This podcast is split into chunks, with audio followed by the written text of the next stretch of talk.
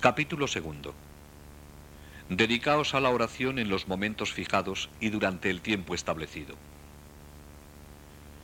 Destinad el oratorio exclusivamente para lo que ha sido hecho, de donde hasta el nombre le viene. Pues algunas, estando libres, pueden desear rezar incluso fuera de las horas señaladas.